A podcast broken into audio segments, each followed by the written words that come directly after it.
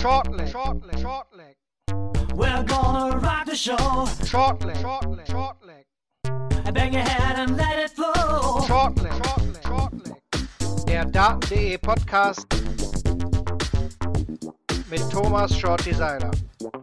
Shortleg, shortleg, shortleg. Mit etwas Abstand und ein paar Tagen Schlaf wagen wir uns bei Shortleg, dem Daten.de Podcast, an die genauere Analyse der PDC WM 2022. Was waren die Highlights? Wer sind die Gewinner und Verlierer der WM? Welche Rolle und Auswirkungen haben die Corona-Fälle gehabt? Das alles erfahrt ihr in der neuesten Folge von Shortleg. Außerdem gibt es auch noch die Vorschau auf die Q-School. Alle re relevanten Infos. Die Startliste ist raus. Wir gucken, wer ist Favorit, wer könnte sich eine Tourkarte schnappen. Das dann im zweiten Teil unserer heutigen Folge. Ihr hört die ausführliche Nachbesprechung der WM mit dem Daten.de Trio, bestehend aus mir, Marvin Fanbom, sowie Kevin Barth. Hallo Kevin. Hallo. Und Moritz Kettner. Hallo Moritz. Hallo Marvin. Ja, nach ein paar Tagen Schlaf, Kevin. Was ist das Erste, wenn du an die WM zurückdenkst? Was kommt dir da in den Kopf? Oh, äh, tja, vielleicht die 3-9-Data, die wir erleben durften. Der Rekord, also so viele haben wir ja noch nie in einer WM gehabt und dass trotzdem am Ende kein Spieler Preisgeld dafür gekriegt hat. Moritz, wenn du jetzt jemanden erzählen müsstest, der noch nie sowas geschaut hat, was würdest du von dieser WM demjenigen erzählen? Also als du die Frage zu Kevin gestellt hast, hatte ich Corona im Kopf, aber das kriegen wir irgendwo anders wahrscheinlich eh wieder untergebracht heute. Ähm, dann wären es natürlich die drei neuen Data, aber äh, natürlich würde man ihm die Spiele von Michael Smith zeigen, diese engen Matches, die teilweise bis ins Entscheidungsleck gegangen sind, um einfach zu zeigen, wie viel Spannung in diesem Sport drinsteckt und äh, ja, in welchem irrsinnigen Tempo die Dinge dann nun mal passiert sind. Aber auch vielleicht so ein Halbfinale, Wright Anderson würde ich da natürlich reinwerfen, weil das sind Herren, die sind über 50, die in meinen Augen da Hochleistungssport abliefern auf einem Niveau, äh, das man bei mindestens einem vielleicht nicht mehr für möglich gehalten hatte. Und das sind für mich schon so Teilgeschichten dieser WM. Vielleicht auch ein, zwei Jüngere, die man da noch reinwerfen kann. Ähm, ich meine, da fällt einem natürlich William Borland ein, klar, aber ich fand auch äh, Chris Doby gegen Luke Humphreys ein sehr, sehr unterhaltsames Spiel. Nicht nur, weil da zwischendurch, äh, glaube ich, Pferderennen gelaufen ist, äh, weil es bei Sky irgendwie den, den Ausfall gab und Wayne Mardell mehrere Minuten, glaube ich, ins Leere kommentiert hat sondern einfach, weil das auch ein schönes Spiel mit schöner Dynamik, Tempo und zwei Young Guns eben war. Kellen Ritz ist vielleicht auch jemand, den man da nennen kann, äh, aber was so Highlight-Spiele betrifft oder Namen, die, die da so durchgeistern, haben wir, glaube ich, jetzt schon viel, ähm, viel gesagt. Ne? Ich meine, über die Deutschen werden wir wahrscheinlich nochmal gesondert sprechen. Das definitiv. Wir wollen die Highlights nochmal so ein bisschen Runde per Runde durchgehen. Vorneweg möchte ich aber noch mal ein paar Statistiken auch durchjagen, die wir zu dieser WM haben, so als Nachgang. Aber wir hatten eine durchschnittliche, durchschnittliche Anzahl Darts pro Leck lag bei 15,58. Letztes Jahr waren es 15,42. Seit 2016 ist das so der höchste Wert jetzt dieses Jahr. Also wenn man nur darauf schaut, könnte man sagen, es war eher eine schwächere WM. Das äh, zeigt sich auch im Tournament Average, der lag bei 91,85. Bei der letzten WM war er noch bei 93,40 und es ist damit auch der schlechteste seit der WM 2012. Final-Average hatten wir dieses Jahr 98,76, das war äh, 0,78, Entschuldigung. Das war deutlich mehr als 2021, da war es bei 97,16. Aber muss man sagen, nur die Averages im Halbfinale und Finale waren in diesem Jahr besser als in den letzten Jahren. Da waren die Runden zuvor deutlich qualitativer oder hochwertiger, muss man sagen. Allerdings, Kevin, was hier heraussticht, finde ich, Deciding Sets 29. ja, schon. Also es ist etwas, was auch ich jetzt, also ich hätte keine Zahlen gehabt, aber natürlich habe ich viele Dinge in Erinnerung. Ich habe es eben gesagt, Dobie Humphreys war ein Entscheidungssatz, Michael Smith gegen Gervin Price war ein Entscheidungssatz, äh, Smith gegen Clayton war ein Entscheidungssatz, äh, Wright gegen Ritz war ein Entscheidungssatz. Pff, ja, ich, mir, ich kann jetzt Mitch nicht alle Eathouse 99 gegen Peter Hudson. Das erste Spiel der Welt. Die haben alle das akribisch Ich wollte gerade sagen, krieg, kriegen wir es jetzt hin, äh, alle aufzuzählen? Ich glaube nicht, aber äh, das, das ist einem dann schon aufgefallen, definitiv. Und ja, letztlich dann fand ich es mit Sicherheit auch eine gute Geschichte, dass die Verlängerung, also der, der Tiebreak, wie man es auch immer nennen möchte, dass der dann auch wieder zurückgekehrt ist. Äh, Kim Albrechts gegen Gervin Price, um das äh, Bingo-Spiel noch ein bisschen weiter zu spielen. Ja, ja, das, das war klar, dass wir jetzt alle versuchen, die 29 im Gedanken nochmal durchzugehen. Ich glaube, das lassen wir an der Stelle mal sein, aber wir gehen halt die Runden jetzt nochmal durch, da stoßen wir ja automatisch auch auf die ja, Decider dieser WM und das ging eigentlich ja schon los mit der ersten Runde. Moritz, wir hatten das gerade schon angedeutet und auch hier während der WM öfter schon genannt. Borland gegen Brooks, das war so die erste Brandmark dieser WM, ne? Das war, war ein klasse Spieler, Neuner zum Match, das, das sieht man bei der WM ja schon mal eh selten. Neun Data, dann auch noch zum Match. Dann einen Tag später der aus Labanauskas, der Neuner. Das war eigentlich in Runde 1 schon, schon ein ordentlicher, ja, wie soll man sagen, das war schon so ein Settler, ne? Und sagen, okay, die WM, zwei neun Data in Runde 1, das, das kann man mal machen. Es war so ein Ding der Höhen und Tiefen, finde ich, weil du hast eben die Turnier-Averages angesprochen, dass wir da so ein bisschen ja, unter den letzten Jahren liefen und es war auch tatsächlich so der Eindruck von mir, dass das ein oder andere Spiel tatsächlich sehr unterdurchschnittlich war, gerade so Averages unter 80. Da hatten wir es, glaube ich, vor zwei Jahren geschafft, keinen einzigen zu produzieren. Ich glaube, da waren dieses Jahr gleich fünf, sechs Stück dabei. Aber eben auch diese Ausflüge nach oben oder eben in einzelnen Legs, wo es dann überragend wurde. Also immer wieder diese Leistungsausbrüche. Äh, William Borland gegen Bradley Brooks ist mit Sicherheit vor der Weihnachtspause als, als Spiel der WM zu bezeichnen weil dass sich das so zuspitzt und wir haben das so ausführlich an dem Tag auch besprochen. Ich erinnere mich noch, ähm, diese Geschichte einfach, wie Brooks auch ruhig geblieben ist, obwohl Borland immer in Führung lag und auf einmal nimmt er der Checkouts weg. Die 134, das sind so viele Momente gewesen. Und äh, der 9 Data zum Abschluss war natürlich Weltklasse. Genauso kann es eben auch in einem Spiel passieren wie Labanauskas, dass ja, das plätschert gefühlt vor sich hin im ersten Satz und am Ende fällt noch der Neuner und jeder, der in dieser Afternoon-Session gedacht hat, ich mache ein bisschen was Besseres, weil äh, mir die Namen vielleicht nicht so gefallen, der wurde mit Sicherheit eines Besseren belehrt. Also da waren schon einige Stücke dabei. Auch eine Geschichte der ersten Runde, Kevin, oder der gesamten WM, Vater und Sohn, Mhm. Smith. Ja, äh, äh, Raymond Smith und äh, Kai Smith, äh, gut, wahrscheinlich noch andere Smiths, aber in diesem Fall natürlich Vater und Sohn. Äh, Ray Smith, der äh, ja ein gutes Auftaktspiel macht. Ähm, ich habe mir von Kai Smith auch ein bisschen mehr erwartet, nachdem er da im, in, in dem entsprechenden Qualifikationsturnier im Finale auch irgendwie an der 95 beim Average gekratzt hat, aber das Spiel auf der Bühne ist dann halt wieder was anderes bei ne, nicht nur bei ihm, sondern oft. Und er hat die Leistung nicht abrufen, abrufen können, währenddessen äh, Ray Smith, ja, macht nicht nur ein gutes Spiel, macht mindestens drei gute Spiele, also schlägt mit Devin Peterson den Gesetzten und dann auch überzeugend Florian Hempel und ist dann ja später im Achtelfinale und äh, gibt da dann halt eine Führung gegen Mervyn King aus der Hand. Also das war mit Sicherheit ein Gesicht, das nur wenige auf dem Zettel hatten, dass er da so einen Run macht. Aber ja, die beiden Vater und Sohn, die dann ja auch Weihnachten zusammen in London verbracht haben und äh, sich gegenseitig unterstützt haben, das, das ist schon eine, eine tolle Geschichte, die es, glaube ich, in nächster Zeit nicht, nicht so oft sich dann wiederholen wird. Ich glaube, man hört das ja immer wieder mal hier Joshua und James Richardson, Co Stompe und Co Stompe Junior, das sind Leute, die dann vielleicht mal in der ähnlichen Zeit gespielt haben, die vielleicht auch mal ein Turnier oder zwei in derselben Auslosung waren.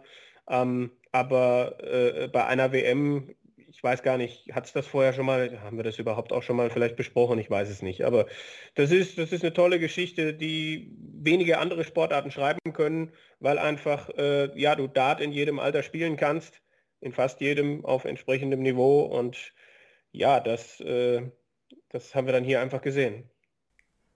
Ja, war definitiv das erste Mal, dass Vater und Sohn bei der selben WM mit am Start waren. Runde 1, natürlich auch noch das deutsche Duell, darauf kommen wir dann später nochmal gesondert auf die Deutschen zu sprechen. Gehen wir mal eine Runde weiter. Moritz, das habe ich mir hier notiert, in Runde 2 aus negativer Sicht der Fall des Glenn Dowand, er geht weiter. Leider ja. Ich, äh, bevor ich auf die Frage eingehe, noch ein kurzer äh, Rückschritt. Danny Lobby Jr. habe ich noch im Kopf, dass der Vater von ihm auch schon mal bei einer WM dabei war. Das Spiel hatten wir so ein bisschen unterschlagen, das 3-2 gegen William O'Connor. Ähm, das fiel mir jetzt noch zu der Vater-Sohn-Geschichte ein. Aber wir kommen mit Sicherheit auf ihn auch gleich zur Q-School. Und ja, Glenn Durant hat sich in meinen Augen äh, verbessert zumindest präsentiert. Aber es, es, ist halt auch böswillig, wenn du da im, ich weiß nicht, ob es das erste oder das zweite Leck war, äh, stellt sich auf den Doppelrest und O'Connor checkt ihm die 170 weg, dass du gleich mit so einem Neckbreaker ins Turnier startest. Und dann dafür hat er es eigentlich ganz gut weggesteckt, aber man hat gesehen, es fehlt eben noch ein bisschen was. Die Wurfbewegung sah ein bisschen besser aus wieder als das, was dann ab dem Sommer so passiert ist. Ähm, war ja ganz lustig, glaube ich, als die Premier League nicht bekannt gegeben wurde. Da hat ja Glenn Durant getwittert, ähm, dass er froh ist, dass die PDC einfach darauf wartet, bis er wieder in Form ist. Aber ähm, ich glaube schon, dass der jetzt da so ein bisschen mit dem Jahr abschließen konnte. Äh, wir haben ja auch, glaube ich, uns darüber unterhalten, was passiert, wenn der gegen William O'Connor irgendwas Mitte 70 oder vielleicht weniger spielt. Äh, das hat er ja zumindest verhindert und wir werden sehen, wo er dann nachher WM steht. Ich glaube, das haben wir alle erwartet und jetzt kann er neu angreifen vielleicht. Kevin, wir hatten auch große Namen gegeneinander in Runde 2. Hatten wir einmal mhm. Edwin Lewis gegen Gary Anderson, darüber würde ich jetzt nicht sprechen wollen, weil das Match jetzt gar nicht so spektakulär war, aber Raymond van Barneveld gegen Rob Cross vor Weihnachten, das war nochmal eine andere Nummer. Ja, es war spektakulär, definitiv. Einen Tag vor Weihnachten, äh, Sky Sports hat den ganzen Tag auch dieses Match so als Main Event aufgezogen und ja, Barney gewinnt den ersten Satz mit, glaube ich, 20 Punkten vorne, auch im Average und da dachten dann viele, Mensch, da ist jetzt viel für ihn möglich und das war auch nach wie vor so. Aber dann hat sich Cross gesteigert und Barney hat, das haben viele gesagt und der Meinung bin ich auch, dann vielleicht auch einfach das Nachdenken angefangen. Ähm, vieles fiel nicht mehr in seine Richtung, Fehler auf Doppel gemacht. Äh, die Dinger, die er dann nicht getroffen hat, die hat dann Cross getroffen, der wirklich einen guten Eindruck ab dem zweiten Satz gemacht hat und viele Fehler von Barney bestraft hat und äh, sich dann am Ende 3 zu 1 durchsetzt. Und das war schon ein, ja, eine starke Partie von beiden. Also äh, Barney hat das jetzt nicht schlecht gemacht, aber gegen Spieler, gegen Spieler von so einem äh, Kaliber musst du halt einfach äh, deine Chancen besser nutzen. Und irgendwann hat man dann einfach gemerkt, okay, noch ein Neckbreaker oder wie man das dann auch nennt und, und noch einer und noch einer, ähm, das, das war dann halt irgendwann zu viel. Also ähm, glaube, da gibt es ein paar Dinge, wenn er nächstes Jahr äh, die, die Ranglisten weiter hochklettern will, wie er das ja auch schon angekündigt hat, dann sind es gerade die Dinge, an denen er dann noch oder wieder arbeiten muss, weil ähm, äh, ich glaube, das hat er in der Vergangenheit in ähnlichen Situationen auch schon hm, mental und leistungstechnisch besser gemacht. In Runde 2 dann auch der deutsche Coup von Florian Hempel über Dimitri Vandenberg, den wir dann gleich nochmal genauer detailliert analysieren. Gehen wir eine Runde weiter, Runde 3. Moritz, habe ich mir aufgeschrieben, Kampf der Emotionen, Kim Halbrechts gegen Gerben Price. Und wie? Also äh, das ist so eines dieser Spiele, wo der Average auch mal hinten anstehen kann und man einfach gefesselt wird von den Momenten, die das Spiel einem liefert. Da waren die High Finishes von Halbrechts, die 147 habe ich im Kopf, die 120 und ähm, man hat das Gefühl aber gehabt, dass Halbrechts richtig nach dem 2-1 in Sätzen ans Nachdenken kommt. Da hat er nämlich erstmal sechs Lecks in Serie abgegeben und lag auf einmal wieder in Sätzen hinten und da war, glaube ich, die Vermutung für jeden nahe, dass dieses Spiel jetzt an Gervin Price geht, aber wie Halbrechts den Kopf da aus der Schlinge zieht, sehr gut gemacht. Und dann dieser, ja, aus seiner Sicht muss man echt sagen, sehr bittere letzte Satz, wo er den Weltmeister eigentlich dort hat, wo er ihn haben will, wo auch die Doppelfehler kommen, das Publikum ist involviert und er bringt dieses Ding nicht über die Ziellinie, weil er das Break nicht schaffen kann. Ähm, Beziehungsweise hätte er dann natürlich auch das Anwurfleck erstmal durchbringen müssen, aber äh, das war dann für viele mit Sicherheit dann das Highlight-Spiel, äh, was dann nach Weihnachten uns alle gefesselt hat, weil eben auch so viele Emotionen drin waren. Und äh, hat sich da auch so ein bisschen eingereiht in äh, eines der vielen Spiele, die dann in der Runde so ein bisschen hin und her geschwankt sind. Das trifft auch auf die Partie zwischen Rob Cross und Daryl Gurney zu. Kevin, das war auch hohes Niveau, was wir da gesehen haben. Sportlich vielleicht sogar noch ein bisschen mehr wert, auch als das Duell Price gegen Heibrecht? Ja, definitiv. Also Gurney mit einem wirklich guten Spiel hat da vielleicht auch seine gute Form von den Players Championship Finals mitgenommen, wo er ja im Viertelfinale gestanden hat. Cross auch nochmal äh, sich gesteigert, einige Sätze im Entscheidungsleck entschieden, wo Cross dann oft die, die guten Finishes äh, rausgehauen hat. Da war, glaube ich, eine 110 dabei und natürlich die 170 zum Match. Gurney hat gar nicht so viel falsch gemacht in diesem Spiel, hatte sich nicht zu viel äh, vorzuwerfen, denke ich. Äh, Cross war aber einfach eiskalt und hat das äh, richtig, richtig gut gemacht. Beide haben es gut gemacht. Das ist dann halt auch ein Match, wo man dann sagen kann, das ist zu oft bei dieser WM gesagt worden, hätte keinen Verlierer verdient. Ähm, aber hier würde ich das schon auch unterschreiben wollen. Machen wir weiter mit dem Achtelfinale. Moritz, aus deutscher Sicht wurde das interessant, auch wenn kein Deutscher mit dabei war. Mervyn King sichert Max Hopp die Tourkarte. Und wir haben ja darüber gesprochen, er darf es sogar live kommentieren. Das war ja eine aberwitzige Situation und Raymond Smith 3-1 in Führung. Da haben, glaube ich, schon viele überlegt, ja, das äh, ist dann wohl der Gang zur Q-School und dann gewinnt Mervyn King neun der letzten zehn Legs. Raymond Smith spricht hinterher. Wir haben es ausführlich diskutiert über Herzschmerz auf der Bühne, äh, vermisst die Heimat und äh, Mervyn King nutzt das gnadenlos aus, dass bei Raymond Smith einfach die Höhe gar nichts mehr stimmte. Und ja, am Ende haben wir dann doch noch einen deutschen Tourcard-Holder mehr ins nächste Jahr gebracht. Ähm, ja, von einem Mervyn King auch extrem gierig, sehr griffig unterwegs. Das war schon, es war halt ein bisschen traurig anzusehen, weil so ein bisschen die Geschichte, Raymond Smith ja mit die Geschichte des Turniers aus Australien und im Achtelfinale mit, hat keiner damit gerechnet. Äh, und das geht so ein bisschen dahin. Das war natürlich dann, dann letztendlich sehr schade. Dann natürlich im Achtelfinale die große Schlacht zwischen Johnny Clayton und Michael Smith, Kevin, für mich oder für viele andere auch das Spiel des Turniers, weil es eben auch in so einem super Spirit gespielt worden ist. Beide sich gegenseitig abgeklatscht, äh, haben das den anderen auch gegönnt bei hohen Finishes. Äh, wie gesagt, da war nicht viel Neid auf der Bühne, auch bei Johnny Clayton, der einfach nur applaudiert hat am Ende, als Michael Smith dann gewonnen hat, weil beide auch irgendwie wussten, wir sind ja gerade Teil eines ganz, ganz äh, großen Spiels. Ja, es war, hat total Spaß gemacht. Das, äh, das Publikum ist mitgegangen. Okay, es war dann eher auf der Seite von Michael Smith, aber es, es war einfach ein Spiel von hoher Klasse, von extremer Spannung, wo man bis zum Schluss nicht gewusst hat, wie es ausgeht, wo ich lange gedacht habe, Clayton wird einen Weg finden, dieses Spiel zu gewinnen. Und dann war es aber gerade er, der am Ende ein paar Fehler zu viel gemacht hat, der einmal auch schon auf Doppel-12 Rest stand, um das Match zu gewinnen. Und dann hat Michael Smith noch mehrere Finishes äh, gecheckt mit dem allerletzten Dart. Glaube ich auch eine 72 und ähnliches dabei gewesen. Aber am Ende macht Clayton ein paar Fehler zu viel. Hat sich ja dann auch in dem äh, letztlich entscheidenden Leg dann mit einer 59 nur auf 162 gestellt.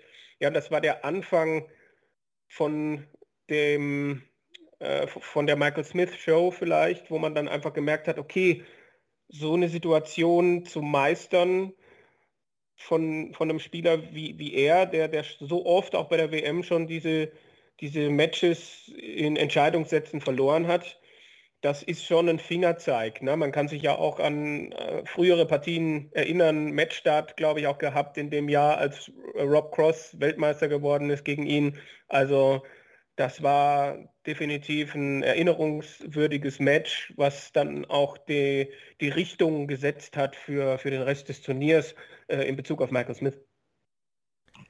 Und Smith war ja auch schon am nächsten, äh, nächsten Jahr, nächsten Tag war es nicht, wir hatten ja nochmal einen Tag Pause, dann im neuen Jahr, direkt am ersten Tag in 2022, Teil eines weiteren genialen Matches, Moritz. Da habe ich mir auch notiert, der neuen Data von Gavin Price, aber eben auch das anschließende Aus gegen Michael Smith. Das war schon am ersten Tag des Jahres wieder ein richtiger Kracher. und äh, atemberaubende, wie soll ich es nennen, Resilienz von Michael Smith bekommt den neuen Data um die Ohren geschleudert und äh, gewinnt danach.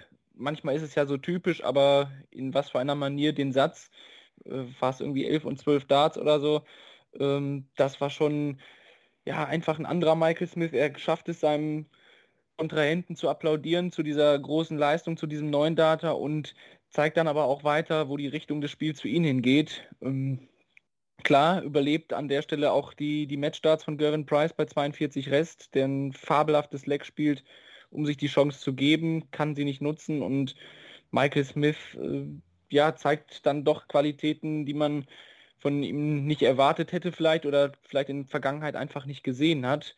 Und jetzt ist er mal der Glückliche gewesen, der eben den Matchstart auch mal überleben darf und dann auch zupackt. Und das war dann definitiv auch, ich glaube, wir hatten, Kevin und ich hatten uns in einer spontanen Reaktion nach dem Finale auch da für das Match des Turniers entschieden. Und es ist eher aus dem Grund weniger die Dramatik. Ich glaube, da müssen wir dann auf Clayton gegen Smith gehen. Aber genau aus dieser Sicht, dass Smith es eben schafft, auf diesem Top-Niveau dann auch die Chancen zu nutzen und eben so ein enges Spiel auch für sich zu entscheiden, eines der Spiele des Turniers. Dann die Endphase des Turniers, Halbfinale und Finale. Peter Wright und Michael Smith waren dann die Figuren am Ende, Kevin, die es ins Finale geschafft haben und die auch die Favoriten in den Halbfinals waren, wo man da sagen muss, dass das Halbfinale zwischen Peter Wright und Gary Anderson deutlich das war, was die Leute auch mehr mitgenommen hat. Ja, definitiv. Also äh, einfach zwei Spieler, die äh, die man seit Jahren da oben an der Spitze hat, die, die einfach auch eine gewisse Tradition haben, die ihre Fanbases dann auch mitbringen, ähm, die sich nicht immer vielleicht auch grün waren in der Vergangenheit. Ich weiß gar nicht, wie der aktuelle Status jetzt irgendwie tatsächlich ist, aber äh, die, die, die richtig Rabatz gemacht haben. Na, Gary Anderson reicht einen Schnitt von knapp unter 103 nicht, um hier ins Finale einzuziehen. Der Rekord mit den 180ern von Peter Wright, der zwar nur einen Tag äh, zumindest alleine Bestand hatte, ähm, diese, diese äh, dass, dass, dass Anderson immer wieder näher kommt, Wright zieht wieder weg, Anderson kommt wieder näher, hat mich ein bisschen an dieses ähm, WM-Finale 2007 zwischen Taylor und Van Barneveld erinnert. Da war es zwar ein äh, 0 zu 3 Rückstand letztlich. Moment, war es hier auch ein 3 zu 0? Ja, ja siehst du. Ja, dann, dann, dann, äh, dann passt es. Und Anderson kommt ran und Wright zieht wieder weg. Und auch hier hätte es ja die Möglichkeit gegeben für Anderson dann zum äh, 5 zu 5 ähm, auszugleichen. Da war ja die eine Chance da. Wright äh, ist dann aber zur Stelle und checkt danach ein Leck später die 116. Also das war schon sehr interessant, einfach auch aus neutralen Gesichtspunkten richtig äh, tolles Niveau letztlich und dann immer dieses Katz-und-Maus-Spiel, kriegt der eine den anderen noch äh, oder eben nicht. Absolut. Das Finale dann, Peter Wright gegen Michael Smith. Wir hatten das Finale ja schon in der letzten Folge nochmal ausführlich analysiert. Ich denke, da brauchen wir nicht mehr viel darauf eingehen. Peter Wright eben mit seinem zweiten WM-Titel und sicherlich auch einer der Gewinner, wenn nicht sogar der Gewinner, natürlich der große Gewinner am Ende dieser WM. Darauf wollen wir jetzt mal ein bisschen schauen und mal ein bisschen sammeln. Wer sind denn die Gewinner und wer sind denn eben die Verlierer dieser Weltmeisterschaft 2022? Klar, Wright und auch Smith muss man da als Gewinner, denke ich, sehen, weil mal eben bei Smith, Moritz konnte man nicht damit rechnen, dass er so weit ins Finale vorstößt, weil die Saison auch, ja, eigentlich die letzten Jahre so ein bisschen wackelig war. Ne? Absolut und ich glaube vor der WM war auch, es war für alle gefühlt klar, ja, Price gegen Clayton, Viertelfinale. Das war so, das stand da schon fest. Bei den anderen hat man überlegt, würden die straucheln oder nicht, aber äh, Price und Clayton, die machen das und Michael Smith hält eben diesen Johnny Clayton auf, den in meinen Augen besten Spieler des gesamten Jahres und das zeugt dann schon von einer höheren Qualität, die er mitbringt. Und deswegen war ja auch meine Einschätzung, dass Michael Smith das nicht umhauen wird, dass er das Finale jetzt wieder auf diese Art verloren hat, weil wir dürfen auch nicht vergessen, wie unfassbar das Niveau war, das Peter Wright zum Ende gespielt hat. Also auch das gilt es wieder einzuordnen für Smith. Und er wirkte natürlich danach extrem enttäuscht, aber die Lehren, die er sich jetzt aus so einem Turnier mitnehmen kann, die wiegen, glaube ich, ein bisschen anders als das, was er in den letzten Jahren erlebt hat. Von daher äh, habe ich ihn auch definitiv in der Siegerkategorie stehen, was das Turnier betrifft. Ähm, Peter Wright, gut als Weltmeister, dann jetzt sowieso. Bin sehr gespannt, wie die nächsten Wochen seine ja, Route Richtung Nummer 1, die er ja unbedingt nehmen will, abläuft. Hm, für mich ist es trotzdem natürlich auch ein Turnier und da ist Peter Wright ja so ein bisschen konträres Beispiel zu, aber insbesondere der jungen Spieler. Ähm, ich glaube, wir haben Callan Ritz, weiß nicht, ob wir ihn eben schon genannt hatten, oder Ganz Luke kurz. Humphreys, äh, die das Viertelfinale erreicht haben. Die stehen für mich natürlich oben auf dem Papier, weil es auch so ein bisschen gezeigt hat, gerade so ein Callan Ritz, der ist, glaube ich, 23 äh, erst und kommt aber so in diese WM rein und spielt das Niveau von vorne bis hinten durch, äh, womit, glaube ich, kein Mensch gerechnet hat.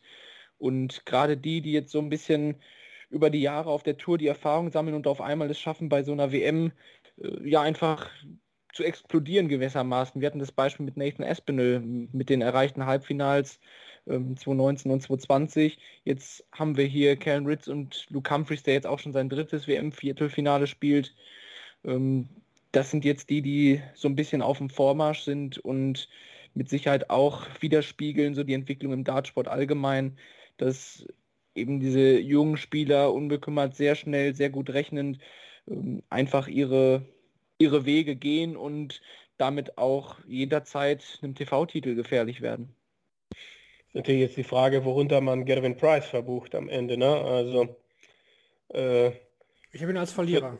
Ja, Viertelfinale ist sicherlich äh, nicht das, was er sich irgendwie erhofft hat oder wo er, äh, also er wollte ja definitiv die Titelverteidigung und so weiter, aber mh, mm, er ist ja jetzt nicht wegen einer total schlechten Leistung ausgeschieden. Also das sehe ich äh, wie mit, also Dimitri Vandenberg kann man ja eigentlich, könnte man auch als Verlierer sehen, der, finde ich, gegen Flo Hempel aber gar nicht so viel zum Beispiel falsch gemacht hat. Da ist für mich ein Ratajski, ein José de Souza. Äh, oben die beiden, ja. Ja, ein, ein, vielleicht auch ein äh, Nathan Espinel irgendwie. Das sind für mich dann eher Verlierer dieser WM als, als ein Gerwin Price. Aber natürlich unter seinen Ansprüchen äh, ist das was anderes. Stephen Bunting ist bestimmt auch ein Verlierer dieser WM. Peterson Durant hatten wir schon genannt. Mhm. Da würde mich eure Meinung äh, interessieren, was Johnny Clayton angeht, weil klar, Clayton hat ein überragendes Jahr gespielt, geht jetzt hier dann aber eben auch im Achtelfinale raus. Wahrscheinlich wird es diese Situation nicht mehr geben, oder? Dass er mit so einer guten Form zur WM kommt und eigentlich andere vielleicht auch nicht auf ihrem absoluten Top-Niveau sind. Ist er vielleicht auch ein kleiner Verlierer dieser WM, Moritz?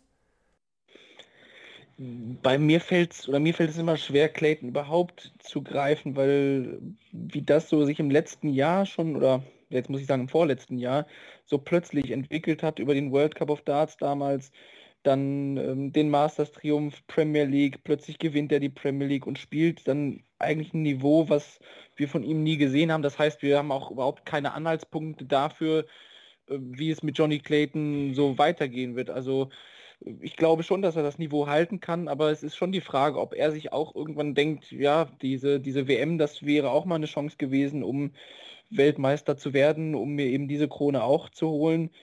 Ähm, ihm fehlt ja irgendwie das auch in den Ranking-Turnieren. Er hat ja gefühlt alles gewonnen, was, was non-ranked war, Masters, Premier League, ich meine World Series Finals, sprich alles, was ihm für die Rangliste wenig einbringt. Ähm, bin mal gespannt, ob ihm das im nächsten Jahr dann gelingt oder wie er das dann auch über den Sommer, über den Herbst transportieren kann, dass ihm da, obwohl World Grand Prix hatten war, äh, hätte ich jetzt unterschlagen. Aber mm, ich bin schon gespannt, ob er das, dieses absolute Top-Niveau halten kann, dieses völlig lockere, ich spiele 105 ans Board und man merkt es mir eigentlich gar nicht an. Ähm, da, da könnte ich vielleicht mir so ein bisschen die Parallele zu D'Souza vorstellen, wenn auch unter anderen Vorzeichen, dass eben es schwierig ist, nach so einem Break-Through-Year das auch zu halten. Dann schauen wir uns doch mal die Bilanz der deutschsprachigen WM-Teilnehmer an. Kevin, würde ich jetzt einfach sagen, wir starten mit der deutschen Nummer 1, Gabriel Clemens. Er hat eigentlich seinen Soll erfüllt, oder? Ich meine, er hat sein Spiel gewonnen, sein Erstrundenspiel oder dann eben das Zweitrundenspiel gegen Louis Williams mit 3 zu 0 war sicherlich nicht die beste Leistung, die er auf der Bühne da gezeigt hat. Und dann ging es eben gegen Johnny Clayton und da bei dieser Leistung kann man ihm einfach auch gar nicht übel sein, dass er da rausgeht. Nö, aber ich fand, ich fand ihn schwierig zu greifen. Also ich glaube, Moritz hat das eben bei äh, Johnny Clayton gesagt. Ich, ich, ich finde das bei Gabriel Clemens einfach, weil ähm, das erste Spiel hat mir überhaupt nicht gefallen. Na, da, okay, auf die Doppel war es, glaube ich, lange Zeit gut und äh, schönes Finish zum Abschluss, aber sonst war das, ja, wäre das gegen viele andere mehr als eng geworden und gegen Johnny Clayton, ja, natürlich, Clayton spielt überragend, aber am Ende halt Gabriel Clemens halt auch nur 87er Average. Also es gibt, es gibt andere Spiele, die verlierst du 4-0, da ist dein Average irgendwie 10, 11 Punkte höher und dann sagen alle, ja, okay, der konnte ja nur scoren und nicht auf Doppel werfen und so weiter. Aber hier 87, also man soll das ja nicht immer nur am Average messen, aber für mich ist das schon ein, ein, Unterschied, wie diese Niederlage jetzt zustande kommt. Er hatte einen sehr, sehr guten Satz, hatte auch natürlich da das Pech, dass Clayton in diesem Satz auch richtig explodiert ist. Und es war mit Sicherheit sehr, sehr schwer, Clayton zu bespielen. Dennoch glaube ich, dass äh, Gaga besser spielen kann. Und ähm, bin extrem gespannt, wie das in diesem Jahr dann ist, wenn er fast 113.000 Pfund äh, in der Weltrangliste zu verteidigen hat. Der German Giant jetzt mit seinem Career High auf Platz 21 und damit auch ja zum ersten Mal beim Masters dann Ende Januar in Milton Keynes mit dabei. Wir hatten es hier erwähnt. Zu Florian Hempel, Moritz, fallen uns einig, glaube ich, nur fast positive Worte. Ein super Debüt. Wir hatten es gesagt, das deutsche Duell wollten wir eigentlich nicht sehen. Er hat es für sich entschieden gegen Martin Schindler, nimmt dann Dimitri Vandenberg in einem super Spiel raus, klar, kam dann wieder die Hoffnung auf, ne? Ah, da geht's auch noch weiter. Guck mal, in den Turnierbaum rein. Ah, da gehen auch noch zwei Runden. Er hat dann gegen Raymond Smith nicht mehr das spielen können, was er zuvor gezeigt hat, aber trotzdem müssen wir sagen, für sein Debüt war das eine, eine Klasse 1 eigentlich. Wir nehmen mit Sicherheit die Bühnenpräsenz mit, die er ausstrahlt und das, obwohl er, glaube ich, 2019 das erste Mal überhaupt auf einer European Tour Bühne gestanden hat und diese Entwicklung dann zu nehmen, sich 2021 die Tourkarte holen und eben dann sich durch einen so guten Schlussspurt überhaupt erst zur WM zu spielen und dann so abzuliefern, das äh, zeugt schon von einigen Qualitäten. Ähm, will jetzt nicht sagen, die man bei anderen deutschen Spielern vermisst hat, das wäre auch äh, vielleicht ein bisschen zu viel des Guten, aber schon, ja, der, der macht was her auf der Bühne, sagen wir es mal so. Also der spielt das ja, in seiner ganz eigenen Art irgendwie. Wir haben über die Mimiken gesprochen, über seine Art ans Board zu treten und nimmt das alles so unkompliziert weg. Klar, gegen Dimitri Vandenberg, das war natürlich das äh, absolute Spiel seiner Karriere. Da, wie Kevin eben schon sagte, dass man über die Nummer 5 der Welt sagt, dass sie nichts falsch gemacht hat, über 100 Punkte im Schnitt spielt und trotzdem 1-3 rausgeht. Äh, da saß, glaube ich, nicht nur ich äh, ungläubig vor dem Fernseher. Und äh, ja, es ist, ja, es, es flacht dann halt irgendwie in einem Spiel gegen Raymond Smith ab. Vielleicht ist dieser, dieser Druck auch ein bisschen abgefallen, jetzt wo man den, den Gesetzten rausgenommen hat. Ähm, dass man jetzt vielleicht versucht hat, klar auch zu schauen, ich kann jetzt hier das Achtelfinale erreichen, jetzt ist es wirklich realistisch und man auch seine, seine eigenen Gedanken so ein bisschen sortiert bekommen muss in so einem Match. Ähm, denke ich, kann man ihm jetzt hier nicht zur Last legen. Das ist ein, jetzt ein mega Einstand auf der PDC-Tour gewesen. Äh, da werden wir ihn mindestens jetzt noch zwei Jahre sehen und das ist doch äh, schon mal eine gute, gute Geschichte. Martin Schindler, Kevin, war Teil des deutschen Duells, hat ein super Jahr gespielt. Wir hatten es gesagt auf der Tour, wahrscheinlich der konstanteste und auch beste Deutsche eigentlich. Aber die Bühne, die macht weiterhin schon ein bisschen Sorge, oder? Ja, das ist, das ist mein Hauptproblem. Also ähm, hat mir zwischendurch gegen Florian Hempel ganz gut gefallen. Man kann dann mutmaßen, wenn er den im ersten Satz die 156 nicht um die Ohren bekommt und den dann gewinnt, dann ist es was anderes. Man kann mutmaßen, wenn er irgendwie die glücklichen Chancen, die er im zweiten Satz bekommt, wenn er die nutzt und den Ausgleich macht, kann es auch in eine andere Richtung gehen. Also er hat nicht ähm, sich total schlecht verkauft. Aber am Ende hat Flo Hempel natürlich die Tür immer wieder mal offen gelassen. Ich glaube, das Scoring war das Hauptproblem. Hempel hat mm, auf jeden Fall doppelt, wenn nicht sogar dreifach so viele Darts auf Doppel gehabt wie, wie Martin. Das müsste ich nochmal nachschauen, aber so ähnlich war das. Und ja, es, es ist die Bühne. Es ist äh, die dritte WM gewesen und die dritte Niederlage im dritten WM-Spiel. Und das ist äh, definitiv etwas, wo, wo Martin schauen muss, dass er, dass er dran arbeitet. Okay, wir haben jetzt eine Preisgeldaufwertung im nächsten Jahr für die Pro Tour und für die European Tour erst äh, 2023. Aber ja, wir sehen ja auf der Tour, was er für ein Potenzial hat. Ähm, und auch ich habe gehofft, dass es dann jetzt dann auf der Bühne auch mal Klick macht, weil wir ja ein, zwei gute Spiele beim Grand Slam auch gegen Price hatten, wo ich aber damals auch schon gesagt habe, okay, der Druck war raus, so viel kaputt machen konnte er da in dem Moment nicht mehr. Es klingt dann halt immer doof, wenn man das sagt, wenn ein Deutscher gerade den Weltmeister geschlagen hat. Aber ähm, die Bühne ist für Martin nach wie vor ein großes Problemfeld. Er, er fühlt sich auf dem Floor deutlich wohler, ähm, wenn er einfach Spiel für Spiel für Spiel machen kann. Und dieses ein Match, und darauf hab, bereite ich mich vor, und dann tobt da hinten das Publikum und so weiter und so fort. Das äh, ist für ihn nach wie vor eine, eine große Herausforderung und das wird mit Sicherheit die größte Herausforderung auch fürs neue Jahr. Während Gabriel Clemens viel Geld verteidigen muss, geht es halt um, bei Martin Schindler um das äh, Stage Game. Fabian Schmutzler, Moritz. 16 Jahre, gerade mal 16 Jahre. Mhm. Und dann so eine coole, coole Socke, coole Leistung auf der Bühne. Klar, er hat 3 zu 0 verloren, aber alle waren sich danach einig, ey, für sein Debüt in dem Alter kann man man kann es eigentlich fast gar nicht besser machen. Und viel schöner ist, dass er selber so gesehen hat oder so, ja so zufrieden mit sich war. Ähm, wirkte einfach sehr aufgeräumt mit dem, was er da geleistet hat. Wir haben es ja schon besprochen, dass er knapp 90 im Schnitt gespielt hat und eben Ryan Mikkel alles, was er tun musste, auch getan hat, um dieses Spiel 3 zu 0 für sich zu entscheiden. Schmutz da irgendwie keine Gelegenheiten, keine zweiten Chancen gegeben hat. Ähm, musste immer viel da mit dem letzten Dart noch auf Doppel hantieren, um irgendwie was zu erreichen. Hinten raus hat man gemerkt, da war ein bisschen mehr settled, also da sind ihm dann auch die Checkouts geglückt und einfach erfahrungswert zum Mitnehmen dafür, dass das jetzt, das ist ja im letzten Jahr so schnell alles gekommen, mit der Development Tour auf einmal fährst du zur WM.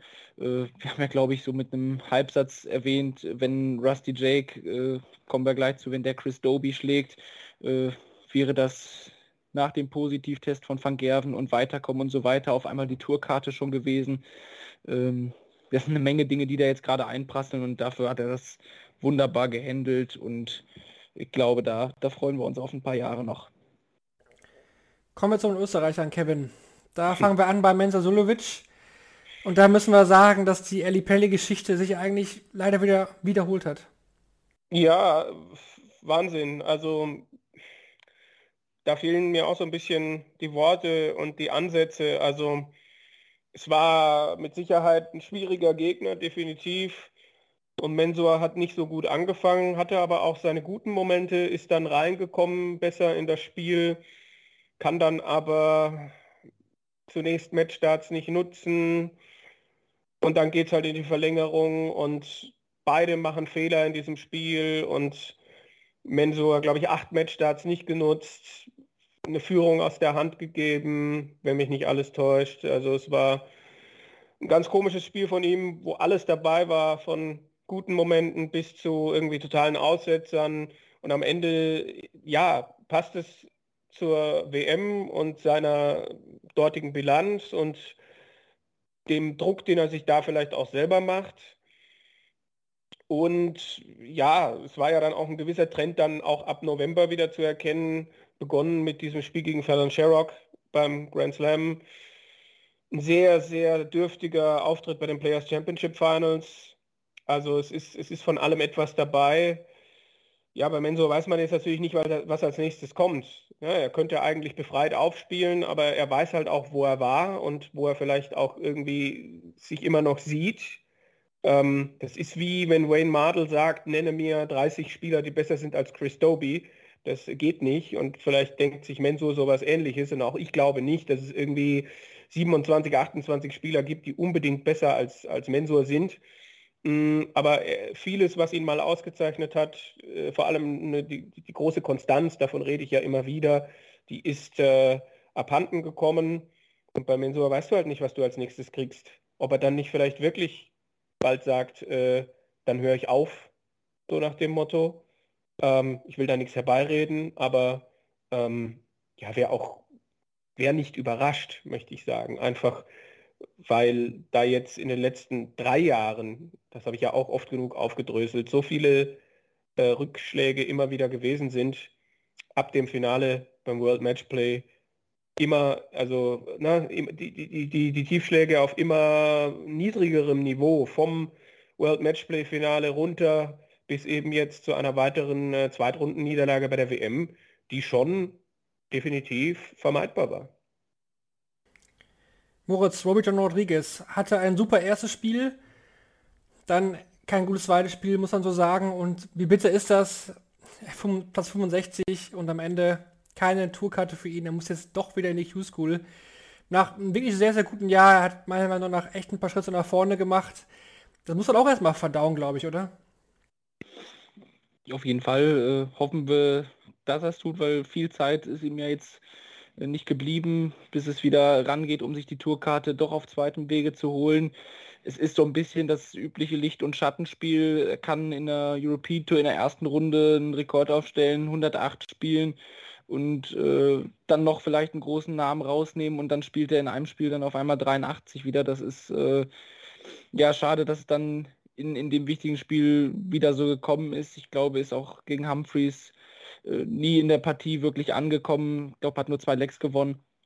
Das, das war dann schon sehr schade, weil äh, auch das erste Spiel hat mir gut gefallen. Das war alles in Ordnung, sich souverän durchgesetzt, hat Nick Kenny überhaupt nichts äh, zugelassen und äh, dann fällt das so wenige Tage später äh, wieder in sich zusammen. Das ist äh, ja vielleicht so ein bisschen eigentlich eine Geschichte aus, aus früheren Tagen, weil ich erlebe es wie du, dieses Jahr 2021, vielleicht auch gerade, weil man die Tourkarte nicht hatte und einfach als Nachrücker viel bewegen konnte. Äh, das hat man ja bei ihm und seinem Bruder doch durchaus gesehen, wie viel da erreichbar ist. Dass dann letztendlich der, der Ratajski-Weg, sich eine Tourkarte zu erspielen, nicht geklappt hat, ist, äh, ist bitter, aber ich glaube, er geht jetzt tatsächlich äh, für mich vom Spielniveau her ist er wahrscheinlich der absolute Top-Favorit in der, in der diesjährigen Q-School und äh, ja, hoffe, dass er das Spiel einfach abgehakt hat. Kann passieren und dann kommt die Tourkarte auch dieses Jahr. Also ich glaube schon, dass er es abgehakt hat. Also ich habe äh, in ein, zwei Momenten zwischen den Jahren tatsächlich nochmal kurz mit ihm Kontakt gehabt und das klang sehr positiv. Also da mache ich mir jetzt mal ausnahmsweise keine Sorgen. Ja. Dann kannst du ja da weitermachen, Kevin, wenn du schon in der Familie Rodriguez gelandet bist äh, mit seinem Bruder, Rusty Jake. Moritz hat es gerade kurz angesprochen, ne? ein bisschen ärgerlich ist es schon. Ja. Denn äh, hätte er Chris Doby geschlagen und die Möglichkeit war ja definitiv da. Durch das Aus von Michael van Gerven, das gezwungene Aus, wäre er im Achtelfinale gewesen. Ja, er hat sich auch geärgert. Also das kann ich, glaube ich, ohne zu viel zu verraten, auch einfach mal hier in die Runde geben. Äh, das erste Spiel gegen Ben Robb war gut. Da hätte er sich, glaube ich, auch nur selber schlagen können. Rob äh, hat das ja doch gar nicht so schlecht gemacht in den ersten zwei Sets, aber danach immer mehr abgebaut und das Spiel gegen Doby war auch gut von, von Rusty. Doby macht die Fehler, Rusty mit starkem Finishing gewinnt zwei Decider, ist 2-0 vorne, hat dann ein, zwei Situationen, wo, wo vielleicht ein bisschen was schief läuft und Doby kommt nochmal gut zurück und macht das natürlich richtig gut. Und ja, der, der Sieg wäre möglich gewesen und ja, hoffe, dass gerade bei Rusty, dass er hier dann die richtigen Schlüsse zieht. Das, da habe ich oft Angst bei ihm, dass er, dass er jetzt das Positive mitnimmt, seine erste WM gut performt, nicht im, also im Gegensatz zu seinem Bruder dem, im, im zweiten Spiel nicht eingebrochen, dass er einfach durchziehen kann. Mit Sicherheit hat er jetzt einfach auch dieses Ding, dass er weiß, er hat die Tourkarte für zwei Jahre und eigentlich sehe ich bei ihm jetzt nur einen Weg in den kommenden zwei Jahren und der ist nach oben. Also mich würde es wundern, wenn er 2000, Ende 2023 die Karte wieder abgeben muss. Das soll es gewesen sein zu den deutschsprachigen Startern, sieben an der Zahl bei dieser WM. Moritz, kurz ein paar Worte zu den beiden Frauen, die am Start waren. Dieser Ashton, ja, war wohl nicht wirklich fit, hat man im Nachhinein gehört, war auch schwach und hat auch verdient verloren. Fedon Sherrock war natürlich wieder im Augenmerk aller. Da liefen die Trailer ja runter und rauf oder rauf und runter, besser gesagt. Verliert aber gegen Steve Beaton und hat vielleicht hier auch Größeres liegen lassen bei dieser WM. Hat sie vielleicht äh, das Thema Ashton so ein bisschen vorweggeschoben, weil dann ist das äh, abgeschlossen. Sie hat jetzt die Chance, die Tourkarte sich wiederzuholen. Ähm, an sie geht leider der niedrigste Average dieser WM. Aber äh, ich glaube, ich weiß nicht, ob ihre Tochter sich über Twitter gemeldet hatte oder so, dass da ja wirklich nicht äh, alles in Ordnung war und ist überhaupt ein Stück war, dass sie sich äh, der Herausforderung da gestellt hat. Äh, nicht, nicht zu hoch hängen, das Thema, und äh, war dann einfach so. Ähm, bei Fallon Sherrock sieht die Sache natürlich anders aus, weil sie hat jetzt einige Momente in ihrer Vita schon mitgenommen, gerade im letzten Jahr äh, mit dem Grand Slam Viertelfinale äh, bei der World Series da im Finale gestanden. Also das sind ja schon einige Geschichten gewesen, die sich da angesammelt haben. Auf einmal der Tor kann sie es in die Premier League schaffen, äh, steht ja jetzt aktuell auch noch ein Fragezeichen hinter. Ähm, und ist dann so ein bisschen an der Konstanz des Steve Beaton äh, zerschellt, der natürlich den Ellie Pelli gegen sich hatte.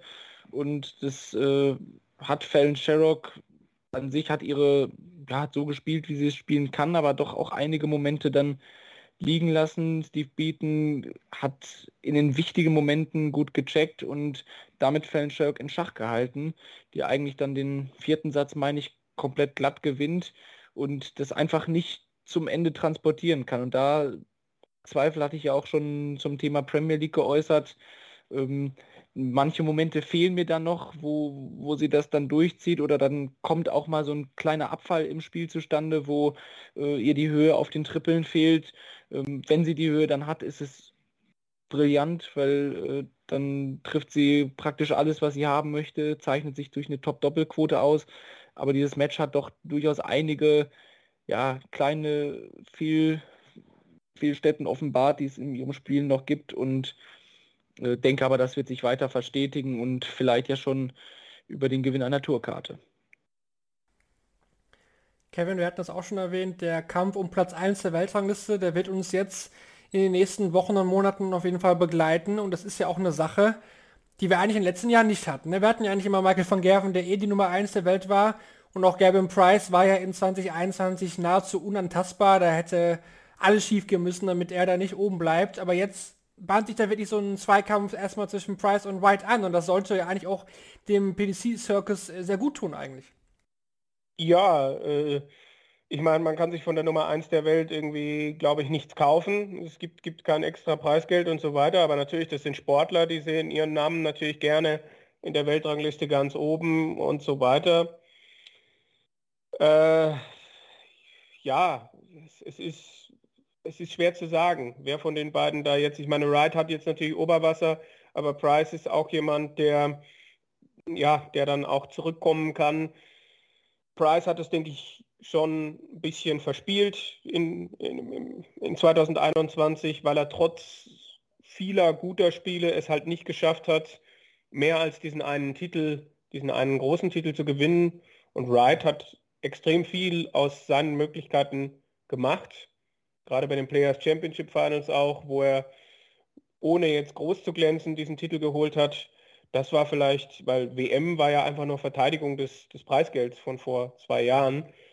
Ähm, der, der große Run beim World Matchplay zu seinem ersten Matchplay-Titel und der Sieg bei den Players Championship Finals mit ja nicht angezogener Handbremse, aber äh, mit, mit ja, durchschnittlichen Performances. Äh, das, das waren die, die Dinge, die ihn jetzt in diese Situation gebracht haben. Und ich kann mir schon vorstellen, dass, dass er sich diese Nummer 1 im Laufe des Jahres mal holt. Ob er die jetzt behält, das, ist, das steht natürlich auf einem anderen Blatt Papier. Äh, für die PDC freut es, also die PDC wird es freuen, weil die kann das natürlich jetzt dann schön auch mit so einer Rivalry äh, hochpushen ich, und ich weiß nicht, ob wir das fast ganz groß aufmachen, aber äh, wir haben ja auch noch das Thema, dass da ein Spieler nichts mit zu tun hat, äh, zumindest für die nächste Zeit, was nämlich Michael van Gerven wäre. Also äh, die drei Corona-Fälle der WM, die live aus dem Turnier rausgenommen wurden, hatten wir jetzt ja auch noch nicht dabei, die vielleicht so ein bisschen in die, ja, einfach unbeabsichtigt, unfreiwillig in die Verliererkategorie auch fallen mit Van der Voort, Chisnell und allen voran eben auch Michael van Gerven, ne? Perfekte Überleitung. Da können wir direkt weitermachen. Die WM in Schatten von Corona und auch die Rolle der PDC. Barry Hearn hatte gegenüber der Sun in England noch eine Aussage gegeben oder ein Interview gegeben, woraus ich jetzt nochmal eine Aussage rausgezogen habe, die eben auch Michael van Gerven betrifft. Er, van Gerven hat ja seinerseits gefeuert hatten wir hier auch besprochen im, im Podcast, dass er das alles ein bisschen lasch fand, ähm, wie die PDC das geregelt hat vor Ort mit den Tests und so weiter. Und Barry Hearn hat jetzt zurückgeschlagen, sage ich mal in Anführungsstrichen. Ich lese mal vor die Übersetzung seiner Aussagen in der Sun. Da sagt er, der Verlust von Michael van Gerven war natürlich ein großer Verlust für dieses Turnier. Aber ich habe in den sozialen Medien gesehen, dass sie zusammen in einem Restaurant zu Abend gegessen haben. Nicht der klügste Schachzug, oder? Diejenigen, die einen Aufschub fordern, verstehen nicht, wie dieses Geschäft funktioniert. Da geht es halt um ja, das Verlegen der WM der finalen Phase. Es geht darum, weiterzumachen oder aufzuhören. Bei einer Veranstaltung wie dieser, die weltweit übertragen wird, kann man nicht einfach verlangen, den Rest des Turniers ein paar Wochen später zu beenden. So funktioniert die Welt des Fernsehens nicht. Diese Menschen sind unwissend. Die einzige Möglichkeit ist, weiterzumachen. Das bezog sich eben auch noch auf äh, das Thema, brechen wir jetzt die WM ab wegen der häufigen Corona-Fällen oder eben nicht. Da hat die PDC sich ja sehr schnell positioniert und gesagt, nein, wir ziehen das hier durch. Das haben sie auch am Ende gemacht, Kevin. Jetzt nochmal zur Einordnung. Wir hatten den sportlichen Verlauf jetzt schon zu Ende analysiert, aber zwischendurch auch immer gesagt, diese Corona-Fälle, die werfen schon einen großen Schatten auch auf diese WM, vor allem wenn man mal sich anhört oder anschaut, wie das vor Ort alles so abgelaufen ist. Ja, der Schatten ist da. Ich kann Barry Hearn verstehen mit dieser Geschichte, auch mit dieser Weihnachtsfeier, die es da gegeben hat, mit Van Gerven, Van der Voort, Van Duivenbode und dem Manager von Van Gerven. Aber äh, ja, es, es, ich kann auch die PDC verstehen, wenn sie sagen, ähm, wir haben da TV-Verträge und so weiter und wir müssen das durchziehen. Aber es geht, denke ich, einfach um die generelle Organisation dieses Turniers, um dieses, wir machen den Elli Pelli voll und das auch, obwohl schon vor der Veranstaltung der Katastrophenfall ausgerufen wird und äh, es ist, denke ich, schon auch etwas, also die PDC kann durchaus beeinflussen, wie an den Eingängen kontrolliert wird. Die PDC äh, würde sich keinen Zacken aus der Krone brechen, äh, den Spielern äh, PCR-Tests zur Verfügung zu stellen. Es ist halt die Frage, ob sich die PDC mit ihrem, wir schütten nächstes oder dieses Jahr ja jetzt, wir schütten dieses Jahr zwei Millionen mehr Preisgeld aus, ob sich die PDC damit nicht sehr weit aus dem Fenster gelehnt hat und quasi äh, alle alle Reserven angezapft hat, die sie irgendwie haben und voll davon ausgehen, dass sie dieses Jahr äh, alles wieder auslasten können. Und ob das nicht der äh, erste Schritt, ähm, der zweite Schritt vor dem ersten ist und äh, ob sie deshalb, ja, ob, ob vielleicht kein Geld da war, um, um weil, also um das jetzt bei der WM, das Konzept äh, weiter, weiter auszufinanzieren, weiter auszubauen, ich weiß es nicht. Aber vielleicht muss man diese Frage stellen, wenn man weiß, was andere Firmen während dieser Pandemie verloren haben und dass sicherlich auch die PDC äh, ein bisschen ähm, am Zahnfleisch geht und wenn man sieht, na, was die PDC Europe dann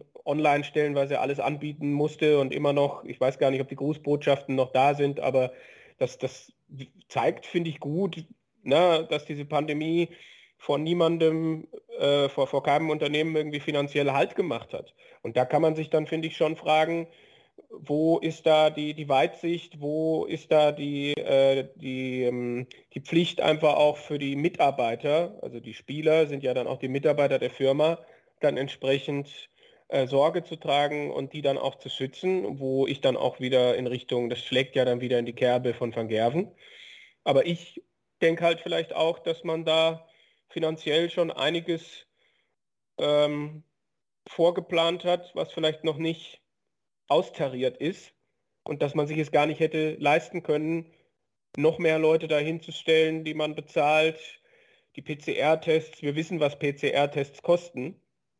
Und wenn wir 95 Spiele haben und wir wissen, dass in England oft diese Tests dann auch irgendwie 100 Pfund kosten und äh, das müssen ja dann in jedem Spiel zwei Spieler machen, dann kannst du ja 95 mal 2 rechnen und das dann mal 100 und das sind dann alleine fast 20.000 Pfund, ähm, die, die man dafür hätte ausgeben müssen.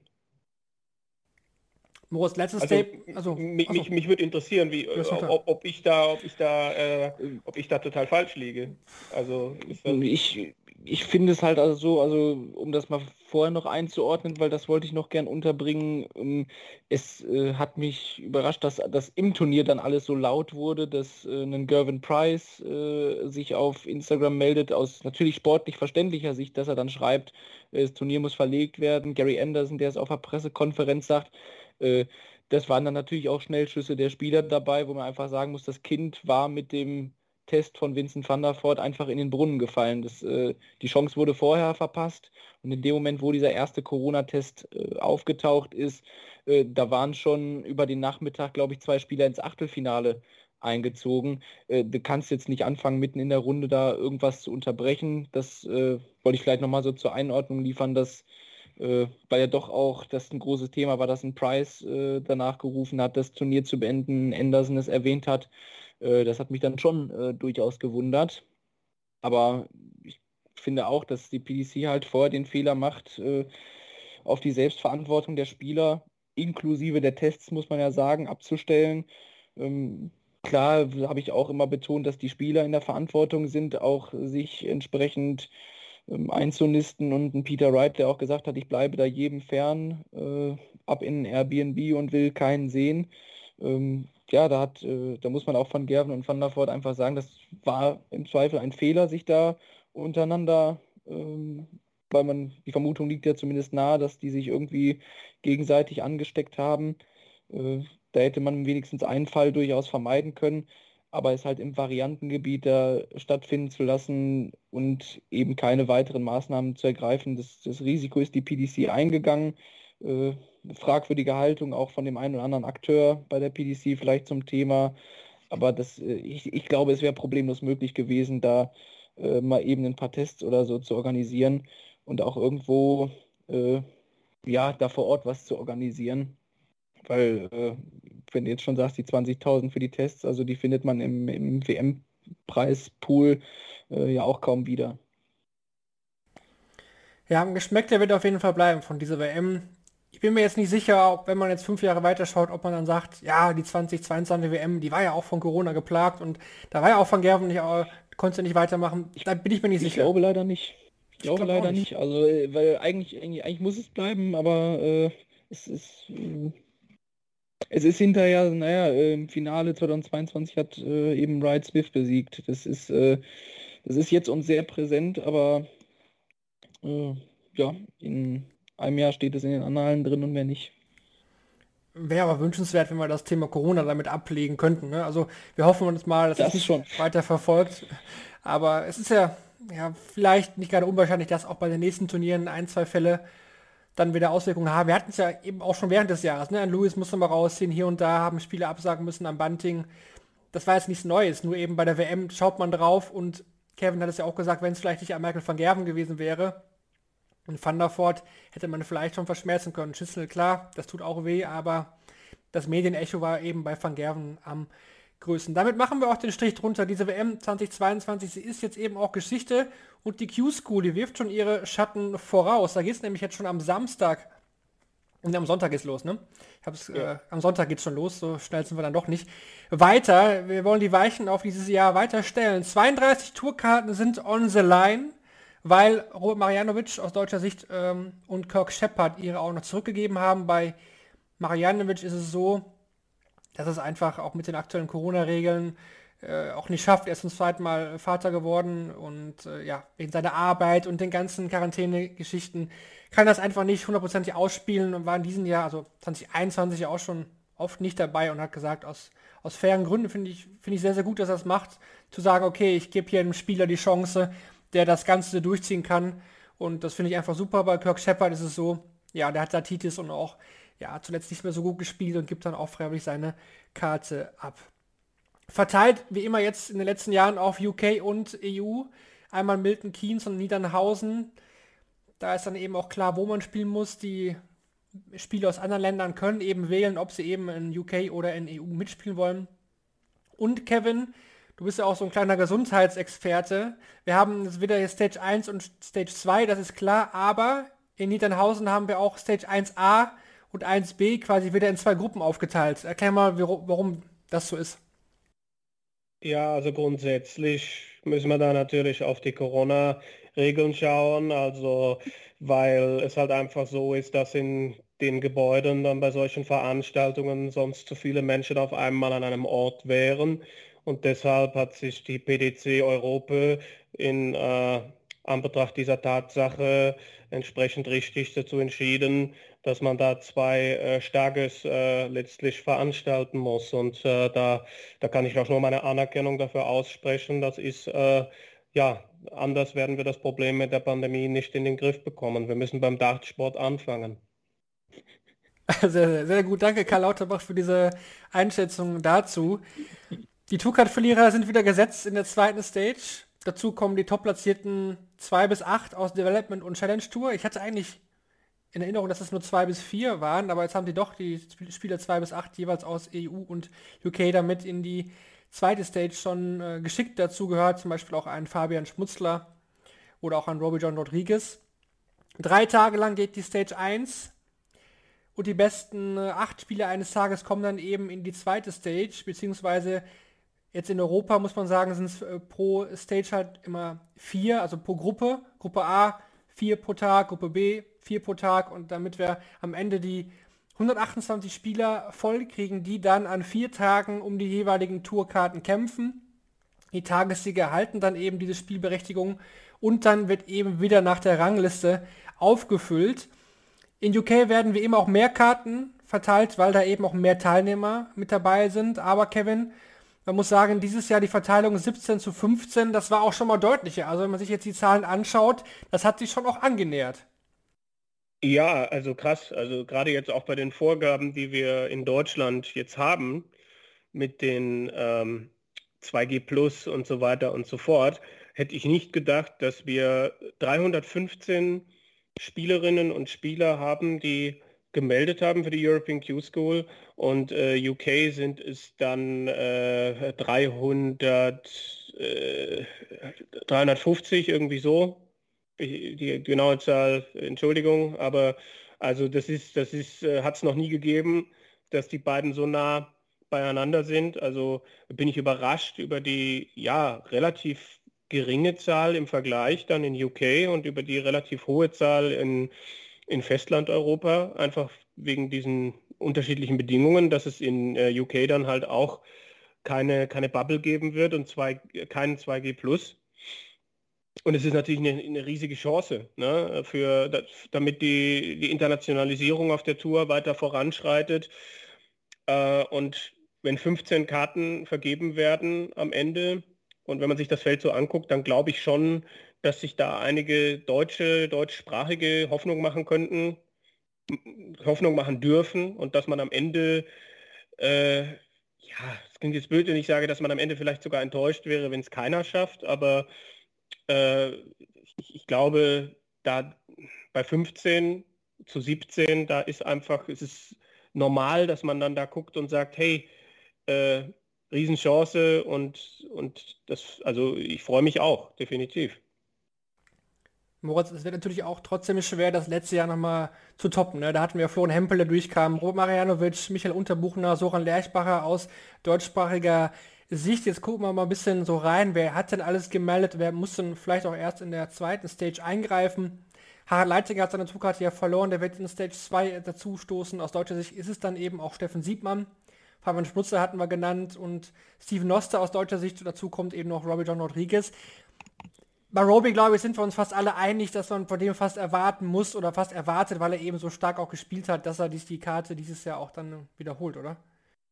Er ist mit Sicherheit der Favorit. Äh, ich glaube, Nico Springer haben wir noch aus der, aus der Development Tour ja. unterschlagen, aber äh, Roby John ist mit Sicherheit, das habe ich eben ja auch schon gesagt, der Spieler, ich glaube auch international, wenn es darum geht, äh, wer holt sich bei der European Q-School, die Tourkarte wird, glaube ich, der von sämtlichen international als erster genannt, äh, einfach aufgrund der Leistung, die er dieses Jahr auch schon auf der Tour zeigen konnte.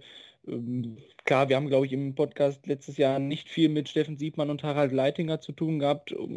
Umso mehr kann man gespannt sein, welche Leistungen sie jetzt äh, dann wieder an den, an den Tag legen können, weil über einen Tag kann es ja jeder schaffen, muss man einfach sagen. Das ist, äh, ich glaube, ja, haben auch beide sich damals äh, über den Tagessieg die Tourkarte geholt.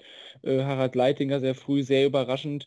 Ähm, ich meine, wenn die das gleiche Niveau weiterspielen können, warum soll es nicht nochmal klappen? Und deswegen sind mit Sicherheit die, die jetzt dort auch gesetzt sind, äh, als Favoriten auf die Karte zu nennen. Ähm, aus deutscher Sicht denke ich schon, dass auch, auch wieder so ein Ding möglich ist, dass drei, vier Karten äh, nach Deutschland und Österreich gehen. Das äh, sehe ich in jedem Fall.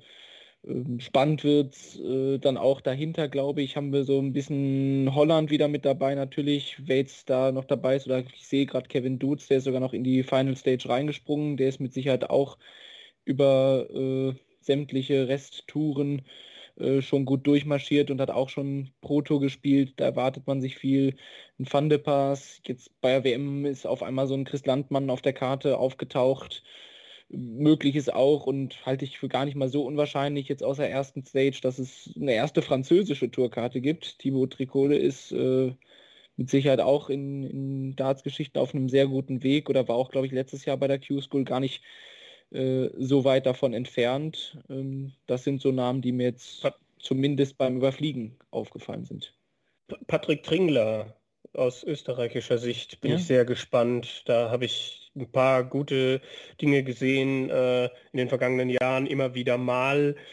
Äh, und äh, weiß, also habe zumindest auch gelesen, dass er die Tour spielen würde, wenn er die Karte kriegt. Und da bin ich auch mal sehr gespannt, äh, was, was da von ihm zu erwarten ist jetzt irgendwie letztlich so. Und ansonsten äh, Reden wir nur über European oder werfen er, wir erstmal genau, sind wir gerade Okay. Mhm. Ja, ich weiß nicht, Jelle Klaassen ist natürlich dann auch ein Name, wo man gespannt sein kann, weil ich ihn jetzt am Schluss ähm, gerade in den letzten Turnieren gar nicht so schlecht fand, hatte da auch ein paar gute Spiele wieder dabei, auch mal ein, zwei, dreistellige Averages. Also für mich ist Jelle Klaassen, wenn er wenn er nicht zu viel drüber nachdenkt, eigentlich auch jemand, wo ich glaube, dass der sehr früh auch schon in der Q-School möglicherweise die Karte wieder äh, sich holen kann.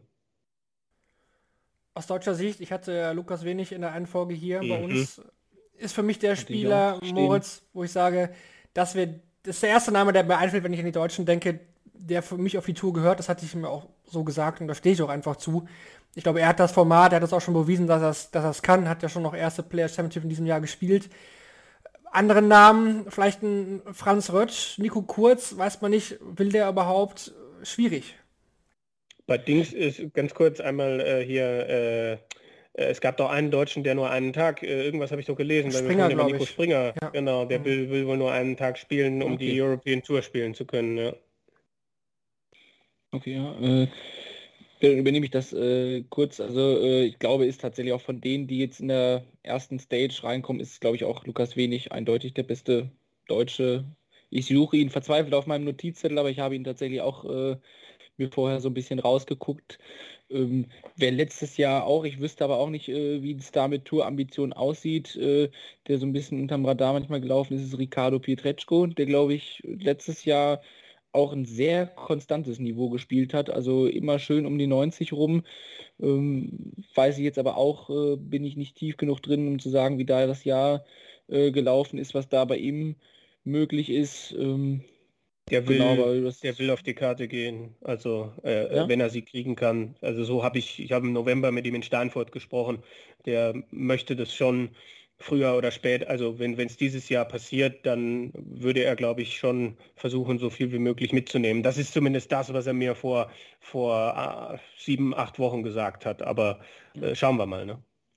Ich glaube auch, dass wir mit Sicherheit irgendwen äh, aus der zweiten Reihe haben. Ich äh, gehe jetzt hier gerade mal eine Liste aus dem äh, Darts Orakel Spektrum mal wieder durch wo man jetzt dann auch so spontan, der da schon mal so Namen wie Marcel Gerdon, Marcel Erber aufgeschrieben hat, die irgendwie. Gerdon ist nicht dabei übrigens sind. zum Beispiel. Bitte? Gerdon ist nicht dabei. Mhm. Tatsächlich okay. nicht. Dann äh, hat er hier den falschen Liste geschrieben. Dann das wäre natürlich ein spannender auch gewesen. Ja. Aber eben Steven Noster, wenn wir den hatten, äh, der auch schon in den letzten Jahren überzeugendes gespielt hat. Also da wird, ich kann mir gut vorstellen, wie das irgendwie aus dieser zweiten Reihe äh, Brazzo. Auch vielleicht mit dem Tagessieg dabei ist. Brazzo sicherlich auch Format, Kevin. Die Spanier, auch immer gefährlich, muss man sagen. Kczuk jetzt aus Polen, habe ich mir noch notiert. Luke Peters. Marquez aus Portugal, der dieses Jahr die European Q-School spielt, soweit ich weiß. Der mir in der UK auch gut gefallen hatte. Hatte da nicht auch einen neuen Data geworfen letztes Jahr? Mhm. Ja, Mhm. ja. Und äh, lustigerweise auch Brian Rahman, also der Belgier, der wäre Nummer 1 gesetzt gewesen bei der WDF-WM. Da frage ich mich ja so oder so, wenn sich jetzt Spieler die Tourkarte holen, die eigentlich bei der WDF-WM dabei hätten sein sollen, die ja jetzt in den April verlegt ist, sind die dann auch automatisch raus für die WDF-WM? Konsequenterweise ja eigentlich schon. Ja, also müsste. Ich meine, da hat sich die WDF keinen Gefallen getan. Also wir wissen, warum sie sie verschoben haben und ich finde das auch, ne, die PDC hat es nicht gemacht, die WDF hat es gemacht. Da sieht man, wer ist Firma und wer ist Verband. Aber auf der anderen Seite äh, hat sich die WDF natür- natürlich damit jetzt ein Problem in den Backofen getan, angebrutzelt, schön kross gebacken und dann wieder rausgeholt. Also das ist schon äh, 24 von 48 48 äh, WDF-WM-Teilnehmern haben Q-School übergreifend äh, gemeldet. Und äh, dass, dass da keiner durchkommt, kann ich mir eigentlich nicht vorstellen. Schauen wir noch mal auf diejenigen, die man vielleicht vermutet hätte, aber eben nicht mit dabei sind. Marcel Gerdon hatte ich angesprochen. Kevin Münch leider nicht auf der Liste. Hat ihn noch mal kurz nachgefragt. Die OP wurde leider verschoben. Kurzfristig, die er ange, angeplant hatte, damit er eben spielen kann. Das hat sich leider jetzt erledigt und deswegen findet man Kevin Münch nicht auf dieser Liste. In, in dem Sinne auf jeden Fall gute Besserung. Hoffen wir, dass er dann nach zwei Jahren Pause endlich dann nächstes Jahr wieder bei der Q-School mit dabei ist. Christian Bunse fehlt auch aus deutscher Sicht. Sicherlich ein Name, den man ja auch schon öfter gehört hat, gehört hat, weil er eben auf der Tour auch schon war. Dieses Jahr nicht mit dabei. Und an einige Niederländer, wo ich auch überrascht bin, zum Beispiel bei Richard Weenstra, bin ich sehr überrascht. Ja. Der hatte eigentlich Dann- auch schon PDC gespielt. Ja, Nicht hab ich Gehört, das anscheinend, ist oder? über den Impfstatus, ne, glaube ich Hm. auch, das äh, wurde von irgendwem in den Raum geworfen. Okay. Jan Decker, Jan, We- Wesley Harms vermisse ich natürlich. Wesley Harms, äh, hätte der sich eine Karte geholt, dann hätte man sie direkt wieder, wieder verwerten können. Und das dann fand der Rau. Das ist ja auch eine traurige Geschichte eigentlich. Ne? Der war ja so stark als Jugendspieler. Man hat gesagt, das ist der nächste Michael van Gerven.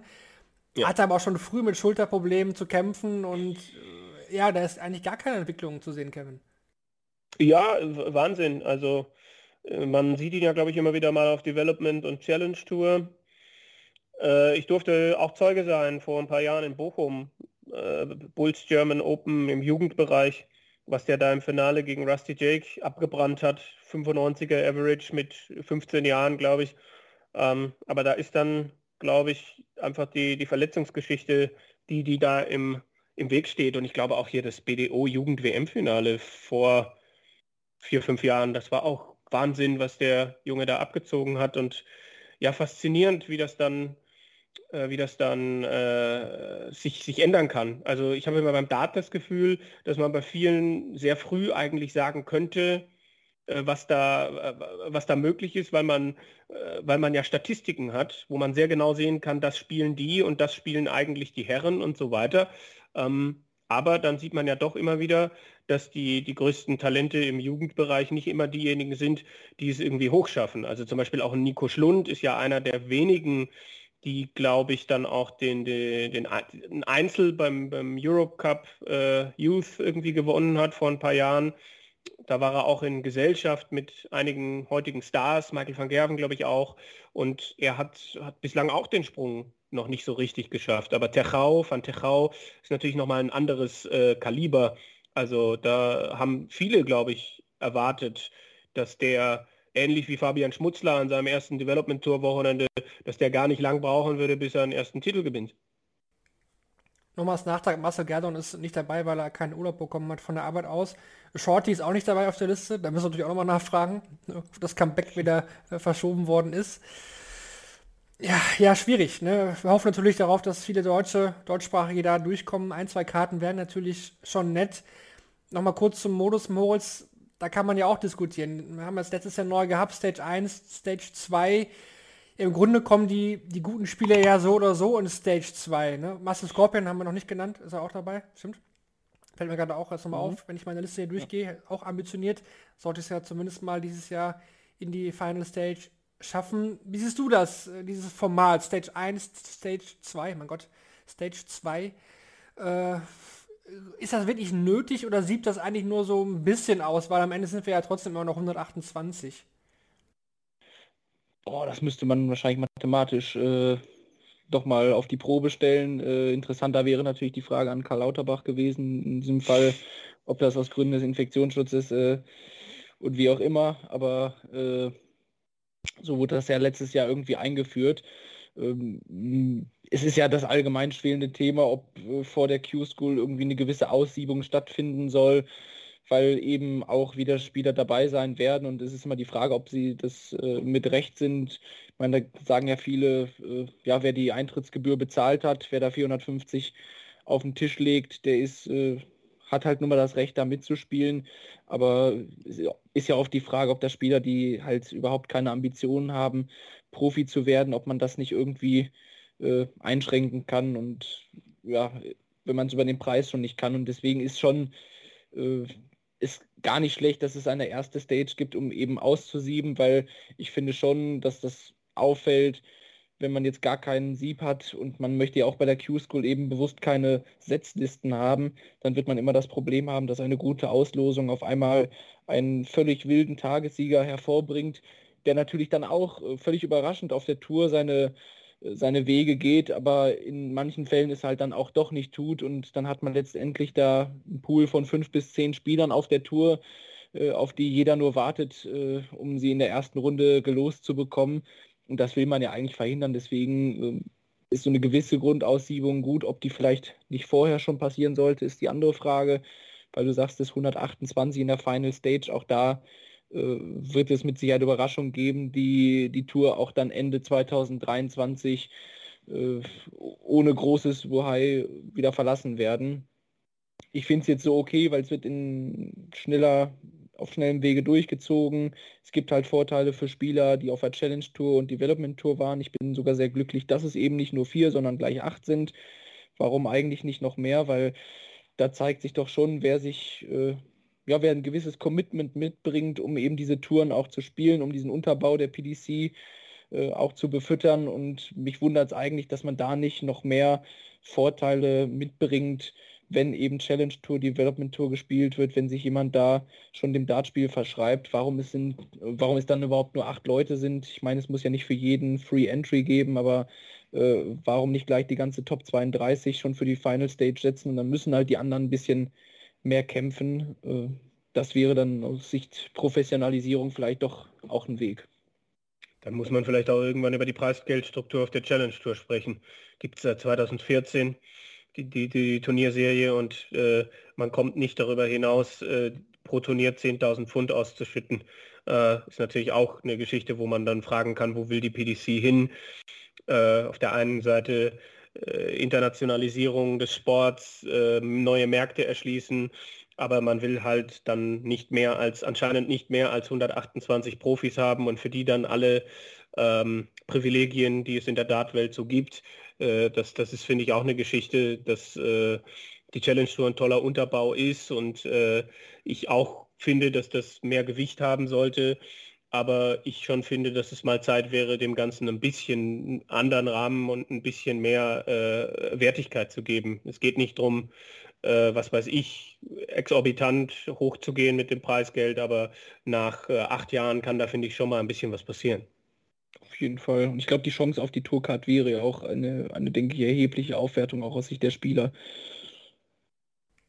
Dann werfen wir noch kurz einen Blick nach UK, da wird ja auch gespielt dann eben in Milton Keynes. Bekannte Namen haben ihre Tourkarte verloren. Scott Waits, Mickey Menzel, Nick Kenny, Lisa Ashton auch ihre Karte verloren. Andy Hamilton, James Wilson. Also da kann man endlos weitermachen. Natürlich auch wieder bekannte Namen dabei, wie eben auch John Part, ja.